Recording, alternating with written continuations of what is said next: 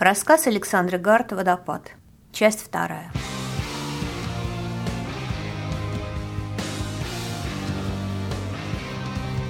Они говорят мне, что я плохо работаю. Что я не стараюсь, что все это моя вина, и что я, конечно, могу забыть об отпуске до тех пор, пока Крис не попытается кого-нибудь убить. Я выхожу из огромного здания от души, хлопнув дверью, и впервые думаю о том, что меня обманывают. На сапогах полно пыли. Я с трудом вспоминаю, что когда-то была женщиной. И понимаю, что в другом своем теле вряд ли добралась бы до места съемок чертова блокбастера вообще.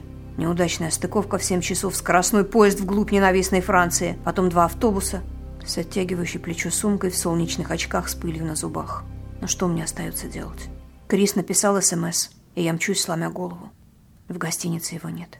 Я хочу заселиться в номер, но номеров, к несчастью, тоже нет. Я еле успеваю спрятаться в мужском туалете от фланирующей куда-то Роуз. Она-то что здесь потеряла? Потом предельно вежливо прошу оставить сумку за стойкой у старушки-хозяйки, и она расплывается в улыбке, мгновенно соглашаясь. Крис отсутствует и на съемочной площадке.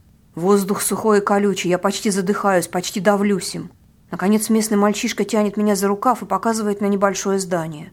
Я только и успеваю, что хлопнуть его по плечу. Малыш, конечно, что-то перепутал, но я все-таки толкаю дверь церквушки и захожу внутрь.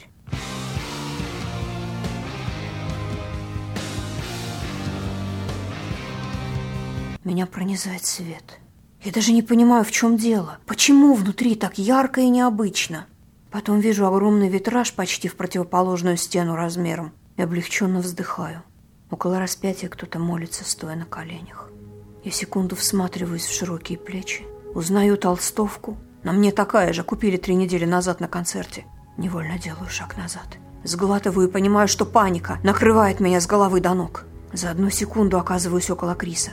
«Ты что, убил кого-то?» Последняя фраза дается с огромным трудом, и, кажется, до ответа проходит три столетия. «А, моя дорогая Пен». «Крис, это действительно он!» Оборачивается ко мне с улыбкой, и капюшон падает с его головы, обнажая распущенные волосы. «Что с тобой?»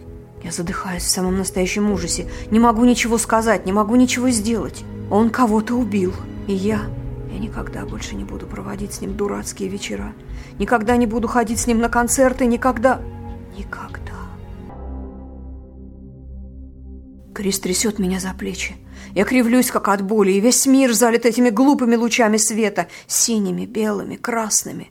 «Что с тобой?» – спрашивает он тихо, но очень внятно. Я сглатываю, пытаясь унять трясущиеся губы и наворачивающиеся на глаза слезы. «Убил кого-то, да?»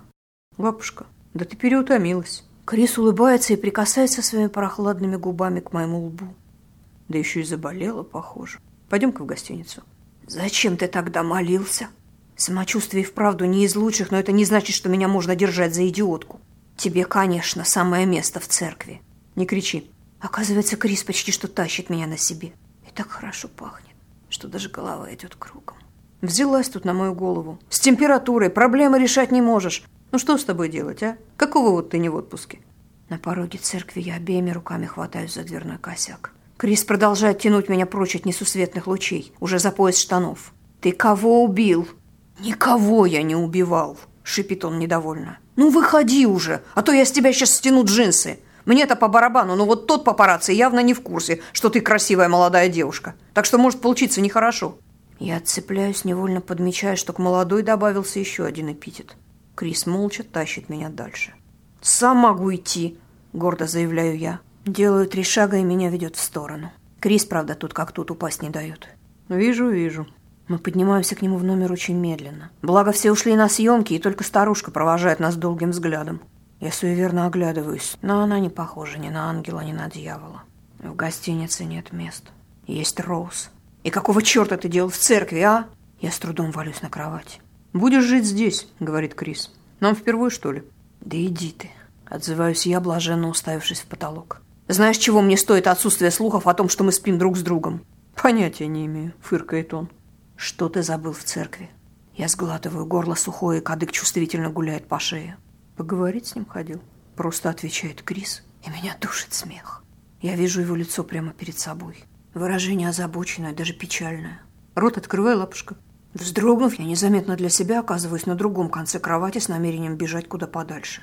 «Лапушка», — укоризненно говорит он. Я горло посмотреть хотел. Но твой прыжок мне прям даже польстил. Ты никак решила, что я сейчас высосу твою душу. По-французски, с языком. Он смеется. Я раздраженно мотаю головой, опять ложусь на кровать. Рот требует Крис. Приходится подчиниться. Он заглядывает внутрь и хмыкает. «Ну что?» – резко спрашиваю я. Чуть нос меня не откусила, а? Горло красное. Простудилась.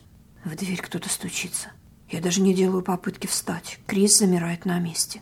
Мы проводим в молчании пару минут, пока незваный гость наконец не уходит. Собственно, почему я тебя и вызвал?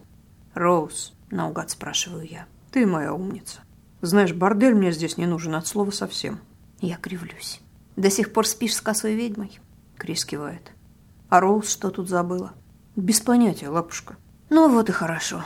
Пойди пообедай с ними двумя, а старику Бену дай помереть спокойно. Папарацци наделает снимков, и мне не придется высчитывать, не слишком ли часто мы появляемся вместе на публике. По лбу пробегают холодные пальцы, и я вздрагиваю, а вздрогнув от чего-то завожусь. Мужское тело очень удобная штука, за исключением одного момента. Сейчас, к счастью, возбуждение смазано, у меня температура, и сдохнуть хочется сильнее всего. А вообще женское сознание, присоединенное к мужским рецепторам, ну, о чем ты думаешь с таким мучительно сосредоточенным выражением лица? О том, как мне не повезло. Сама ж говорила, работа такая. Я захожусь кашлем, и Крис замолкает. Сейчас закажу в номер чаю и пойду обедать с Роуз и Люси. Покладист не в меру, даже странно. Или вот что, лучше сгоняю в аптеку, а ты лежи. Да брось, пренебрежительно машу рукой я. Кто тут чей ассистент? По аптекам должен бегать я. Ага, ну давай, попробуй догнать. С этими словами Крис исчезает на полчаса.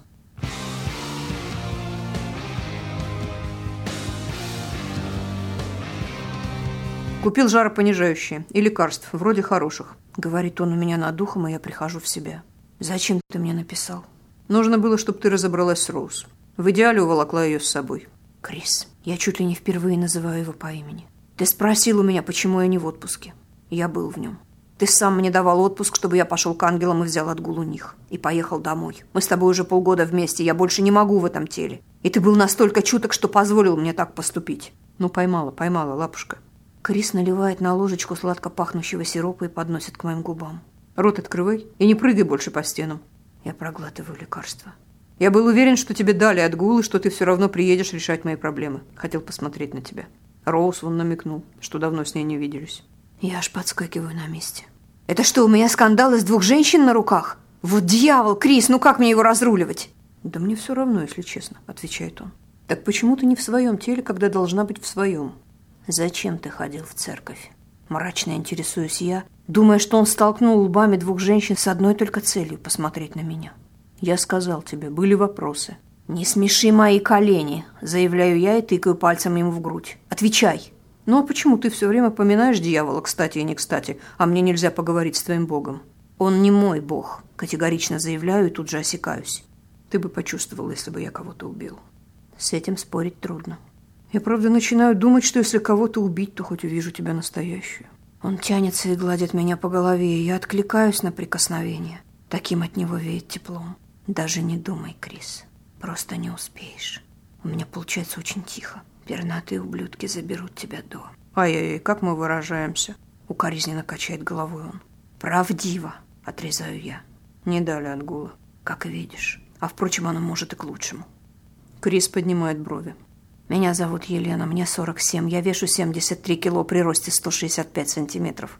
Можешь даже не закатывать глаза. Это правда. А то, что ты видишь внутри меня, это моя душа. Она, может, высокая и красивая. Понятия не имею. Крис опирается на руки и вздыхает. Сильное признание. Твоя очередь. Как вы пьете души? С языком, я ж тебе только что рассказывал. Половину наших по ошибке в голубые записали. Перестань балагурить. А ты перестань звездеть, как майская роза. Я чуть дергаюсь и смотрю на него из-под лобья. «Сорок семь, лишний вес. Рассказывай об этом своим ангелам». «Не веришь?» – спрашиваю удивленно. Он смотрит на меня долгим взглядом, хмыкает и выходит из комнаты, взяв джемпер со спинки стула.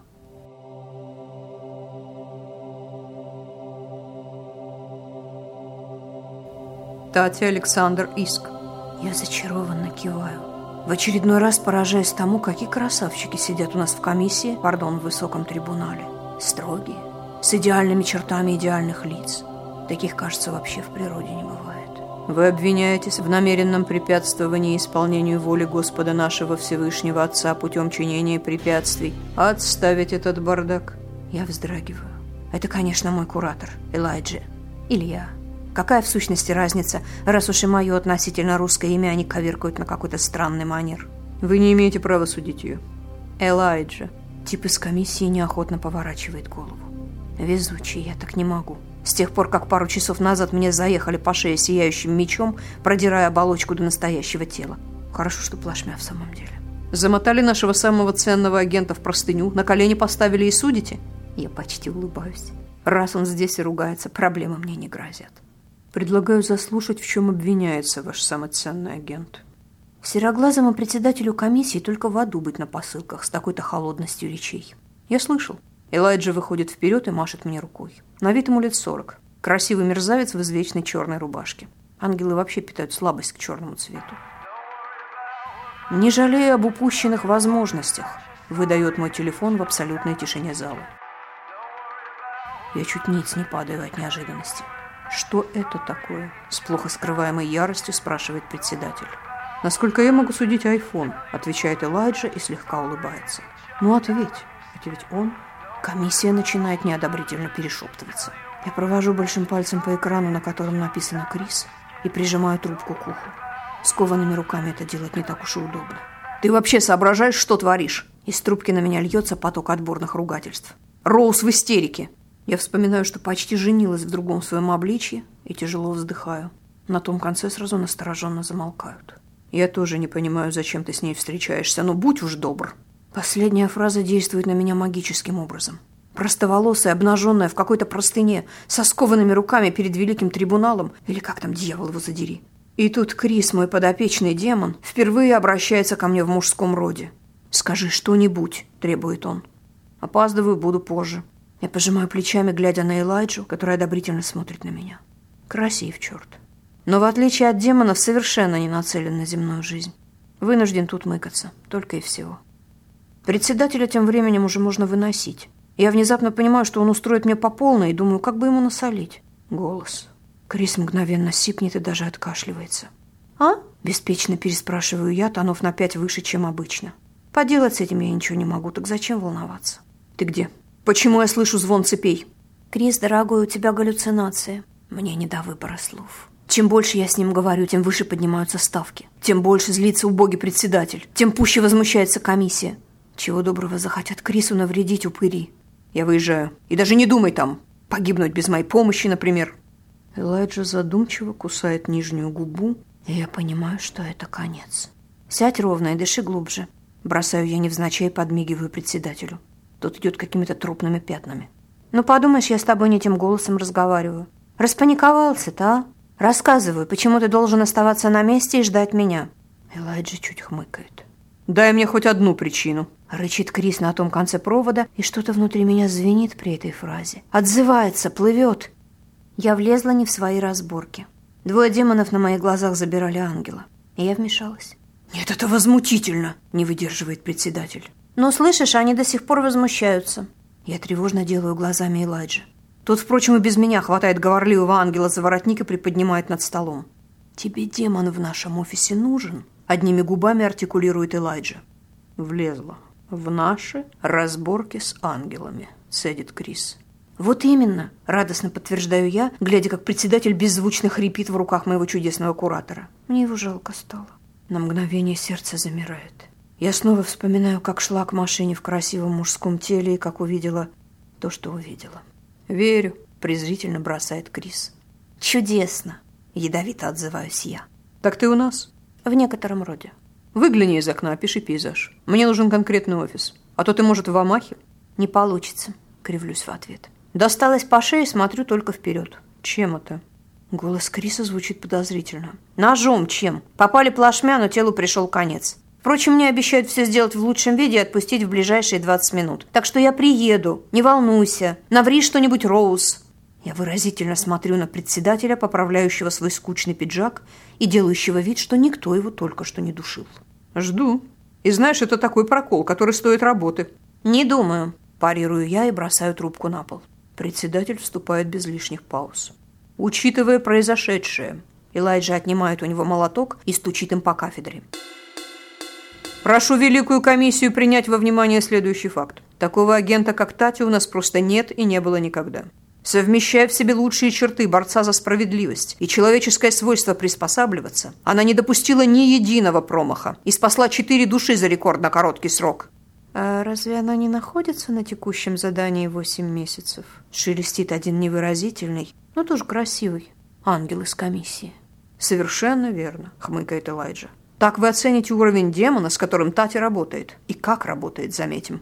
«Никак», — вяло отмахивается сероглазый. «Вообще никакой реакции». «Может быть, уважаемый председатель изволили забыть, что мы не имеем права подталкивать демона к преступлению?» «Однако наличие привязанной души должно его спровоцировать», — начинает было невзрачный. «Это богословский спор», — отрезает Элайджа, и я трясу головой. Что он сказал? Мы имеем право на наблюдение, как и они, а ваша так называемая привязка не более чем способ зарегистрировать факт наблюдения в книге. У меня начинает дергаться правый глаз. «Прекрати заливать!» Сероглазый бьет кулаком по конторке. Твоя девица вступилась на улице за мальчишку-демона, которого пытались забрать двое ангелов, отбила его. Еще ангелом наваляла, пока один из них не был вынужден ее остановить. А что они делали с мальчишкой? Ну же, Айкель, скажи мне. Голос Элайджи становится вкрадчивым. Постановлением 3 миллиарда 748 миллионов 23 тысячи 561 мой клиент признается невиновным и должен быть немедленно отпущен. Прорезает залу чей-то звонкий голос. Черт меня раздери, если это не Джимми. Но это он, одетый в строгий серый костюм по последней моде и изящно несущий на одной руке целую кипу бумаг. «К порядку!» – стучит кулаком по кафедре сероглазый. Элайджа, между тем, задумчиво вертит молоток между пальцами. Отпустите моего клиента немедленно, и мы не начнем войну», – спокойно заявляет Джимми, ни разу не оглянувшись на меня. По коже продирает мороз. «Молодой человек, вы совсем спятили», – сереет председатель. «Вы даже не демон». «Ах, вот она что. Такой же, как я. Еще ведь про дьявола что-то шутил». Эта девушка спасла демона от несанкционированной и, видимо, повлекшей бы за собой гибель расправы. Подобные действия со стороны светлой стороны подпадают под статью 1 миллион 733 тысячи пятую и рассматриваются как прямой повод к разрушению договора. Я еще не обратил вашего внимания на тот факт, что демон – ребенок, который возвращался из школы. Убить он никого не мог чисто физически. Я чуть поднимаю брови. Ребенок не ребенок, а лет 16 было на вид. У нас есть запись. Председатель синеет, а Элайджа неодобрительно качает головой. «Демонстрировать?» Спрашивает Джимми. Я плотнее кутаюсь в простыню. Вот уж не думала, что меня когда-нибудь будет защищать демонский адвокат. Да ваш клиент даже не в курсе, кого защищал, дергает глазом председатель. Вот хамить-то не надо, произношу я себе под нос, но неожиданно выходит громко и отчетливо. Все присутствующие оборачиваются ко мне. В трех взглядах я читаю свирепое хладнокровие, в одном одобрение и еще в одном настороженное удивление. Хм, Говорю я и ободряюще звеню цепью. Конечно, я знала, что вступаюсь за демона. Элайджа поднимает правую бровь. Тут дело не в этом, продолжаю я, как ни в чем не бывало. Вот на моих глазах симпатичный славный паренек идет из... из школы, ну, положим, я об этом не знала.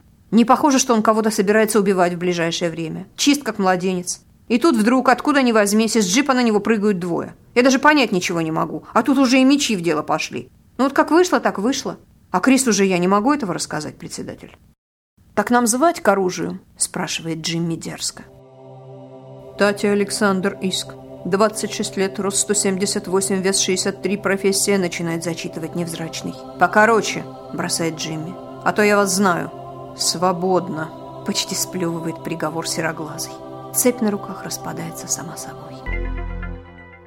Я встаю на ноги, киваю Элайджи. Он все, конечно, понял и выхожу на улицу, так и завернутая в одну простыню, с распущенными длинными волосами, с обугленной от увиденного душой, босая. Мне не остается ничего иного. Я набираю Криса. И если все наши дни сочтены, то почему я все еще считаю? Раздается справа от меня, и я вздрагиваю.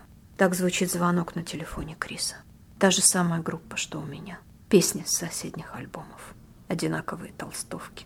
Я медленно поворачиваюсь. Крис стоит у своего внедорожника и смотрит на меня. «Сорок семь. Серьезно. Ты очень хорошо сохранилась». «Двадцать шесть». Буркаю в ответ я и плетусь к любезно открытой двери. Ходить босиком по асфальту, оказывается, не самое приятное занятие. Говорят, привязанная душа провоцирует. Безэмоционально бросаю я, пока мы отъезжаем и набираем скорость. Это богословский спор, отзывается Крис. 5505. Без жалости откликаюсь я и замираю на мгновение.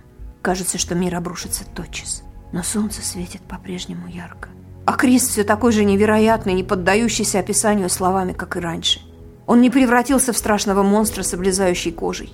Не стал хуже или лучше. Во всяком случае, это то, что мне видно боковым зрением. Повернуться не хватает сил, но все-таки он такой же. «Come again?» — говорит Крис и резко дергает руль вправо.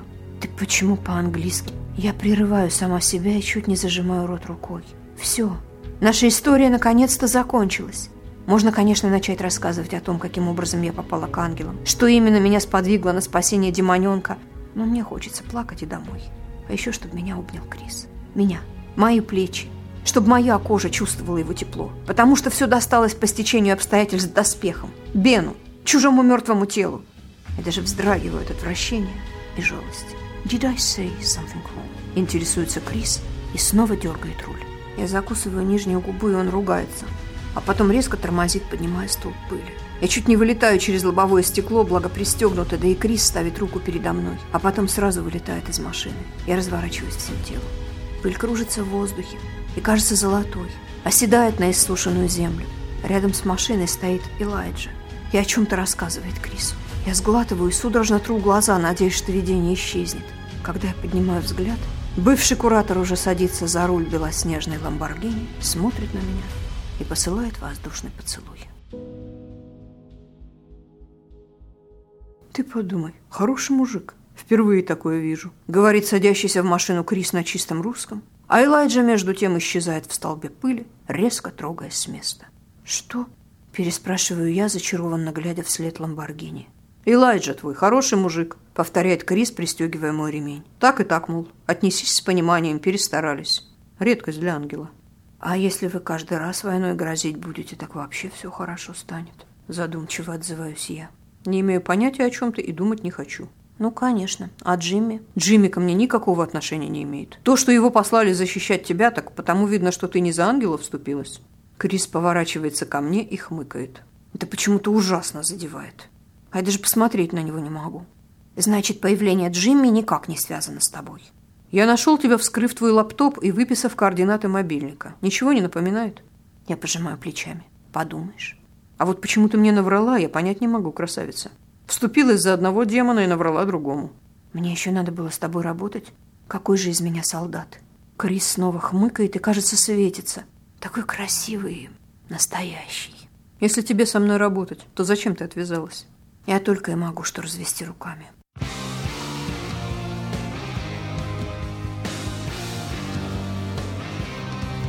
Мы останавливаемся перед домом Криса, и я топаю босыми ногами внутрь, осматриваюсь. Вещи, в общем, можно не собирать. Просто надеть джинсы поуже, рубашку и ехать, ехать, ехать. Сердце колет, голова кружится. Я даже не задумываюсь о том, стала бы вступаться за мальчишку, если бы знала, чем все закончится. Крис кладет руки мне на плечи, и я подпрыгиваю. Воздух непрозрачный, голубоватого оттенка. Спокойно, лапушка. Твой красавчик-ангел дал мне кое-что от травм. Он проводит ладонью по шее, и я чувствую невероятное облегчение. Могу, кажется, даже повернуться. Руки так и остаются лежать на моих плечах. А скажи-ка мне, лапушка, что у вас с ним было? Крест, ты спятил, устало говорю я. Ты когда-нибудь видел ангела без одежды? Нет, тянет он. А вот ты, похоже, видела. Я оборачиваюсь, едва сдерживая смех. Крис, правда, чересчур серьезен, и я не могу не насладиться этим странным чувством обладания. Хотя бы на мгновение. Кладу обе ладони ему на грудь. Заглядываю в глаза снизу вверх. И в первый раз вижу настоящего Криса в глубине голубых глаз. Никакой брони, никаких чужих тел. Чем же он тогда отличается от обычных людей? Так что? Хрипло спрашивает Крис. Я опускаю глаза и отстраняюсь на расстояние шага. Они не раздеваются, они не потеют.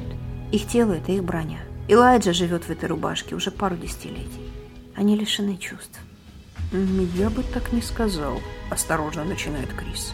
Он, конечно, извинялся, извинялся, сказал, что проследит за тем, чтобы меня больше наблюдатели не трогали. Плелся про их собачью работу. А потом, садясь в машину, глядит на меня такой и говорит, «Не позаботишься о ней. У нас с тобой состоится самая неприятная встреча в твоей жизни». Я хмыкаю. Он выручил меня из одной неприятной истории. Мне надо было исчезнуть, и он дал мне такую возможность. Стер целый кусок реальности из моей жизни. Видишь ли, Крис, я по молодости давала советы сильным мира сего. Имела свой взгляд на ситуацию. Тусовалась, встречалась с манекенщиками, бросала деньги на ветер. Потом одному из моих клиентов мой же совет встал боком, и он решил сорвать зло на мне. «Советы?» – переспрашивает Крис все так же хрипло. «Да», – киваю в ответ я, отступая еще на шаг назад. Между нами как будто рвется с треском какая-то нить. Самого разного характера. Это был слоган моей фирмы там, в далекой России. Если проблема кажется вам неразрешимой, вы просто не хотите ее решать. «Элайджа спас тебя?» – щурит глаза Крис. «Именно. Избавил меня от этого психа, так что я сразу перестала бояться за семью и друзей. И теперь я наконец-то могу лететь домой». Крис сам делает шаг назад – и между нами кажется пропасть. Я усмехаюсь, а во рту горечь. Никогда не думал, что встречу хорошего ангела. И хоть кого-то, кто вступится за демона. Он мотает головой, как будто по-прежнему не веря. И мне так хочется протянуть руку и коснуться его. Взять за плечо и сказать, что я сама не думала, что смогу вступиться за демона. Что я вступилась за демона только из-за него. Но я лишь молчу и улыбаюсь. Элайджа, значит, обещал тебе самую неприятную встречу в твоей жизни? А ты что? Пообещал ему самую неприятную встречу в его? Нет. Я сказал, что позабочусь о тебе. Крис смотрит пытливо и протягивает руку. Меня как будто отбрасывает назад. По эффекту этот жест ничуть не уступает колену в спину и ломаемому позвоночнику. Мне так хочется броситься ему на шею и перестать уже держать эту долбаную простыню, что я стискиваю зубы. Потом сглатываю, наконец, заметив, что кадык больше не гуляет по шее. И делаю шаг вперед, несмотря на Криса. Потом еще один. Замираю на месте, не дать не взять статуя. Тогда Крис вздыхает, делает шаг ко мне, касается пальцами правой руки моих волос, поправляя их, и тоже замирает. Честное слово, я готова стоять так вечность. Но он нарушает благословенную тишину. Оденься, пожалуйста, и поедем в аэропорт. Мое сердце падает и разбивается в дребезги. В аэропорт. Элайджа сказал мне, что обвенчает нас сам, но только в Лас-Вегасе. На закон, в том числе и Божий, ему, конечно, плевать. Но просто там очень красиво. И тогда я сразу хватаю его правой рукой за шею, прижимаюсь всем телом, простыня, конечно, спадает, и Крис смеется. «Оденься, оденься, женщина», — шепчет он мне в губы. «Давай лучше ты разденешься», — предлагаю я в ответ.